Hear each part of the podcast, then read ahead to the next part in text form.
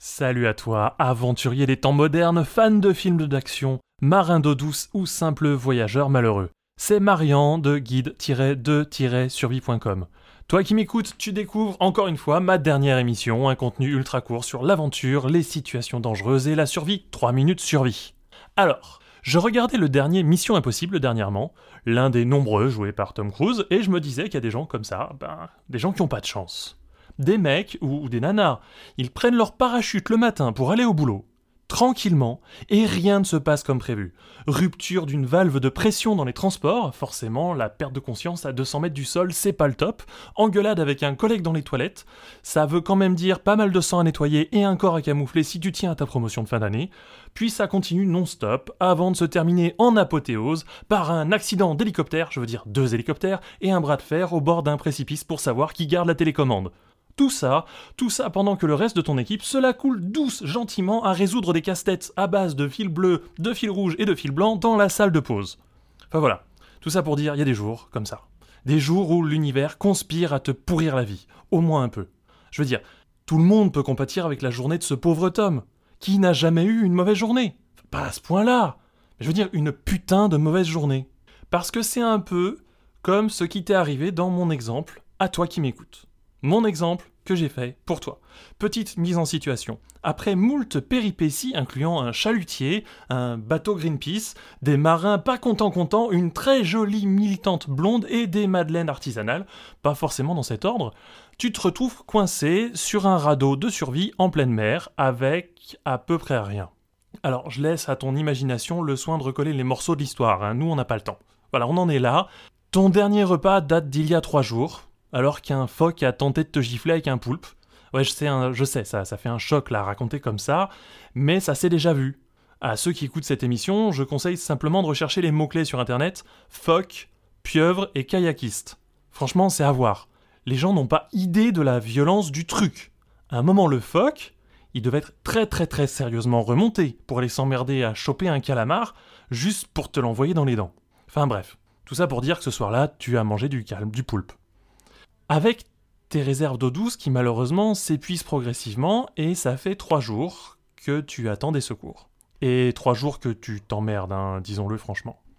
Pour te donner une image, c'est un peu comme quand ta voisine de bureau Huguette te prenait la tête une après-midi entière avec sa dernière tocade pour les cures de jus de concombre.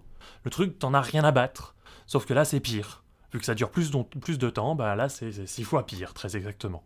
Tu t'ennuies tellement que tu te retournes sans arrêt la question dans ta tête. Non mais en fait le phoque, c'est à moi ou c'est au poulpe qu'il en voulait?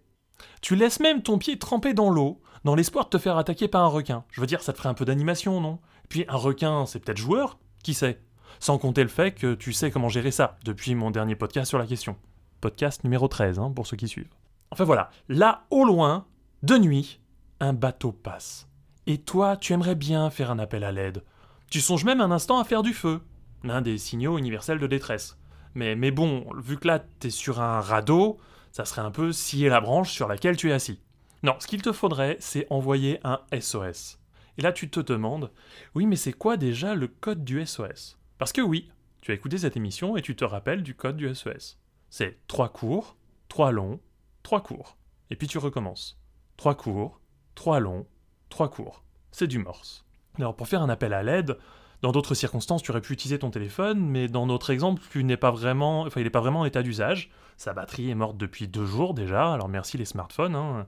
Et la réception est abominable dans le secteur, parce que oui, on est quand même en pleine mer. Enfin, juste comme ça, tu aurais quand même pu penser à couper euh, ton téléphone de temps à autre pour économiser la batterie, mais c'est toi qui vois.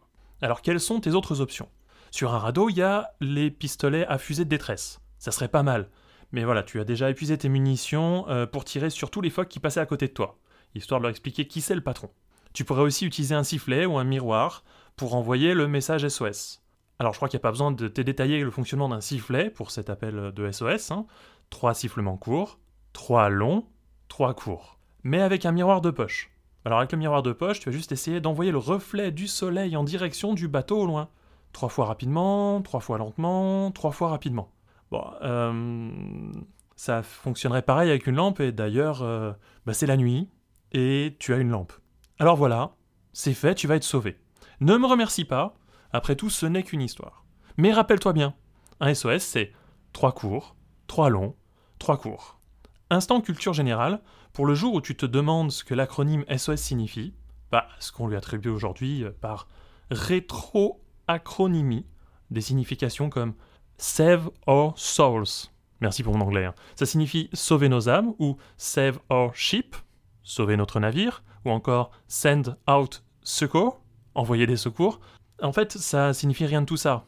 Tout ça, c'est de la rétroacronymie, on l'a inventé a posteriori. En fait, le SOS, c'est pas tiré d'un sigle du tout. C'est juste les lettres du code Morse SOS qui sont juste très simples à retenir. Donc tu pourras te la péter en expliquant qu'en fait, le SOS, ça ne signifie rien du tout à la base. Voilà, c'était Marian de guide-2-survie.com. La prochaine émission sortira bientôt, probablement la semaine prochaine. Tu peux me retrouver sur Facebook ou sur mon site web. Toi qui m'écoutes, tâche de rester en vie jusqu'à la prochaine fois et rappelle-toi, trois cours, trois longs, trois cours.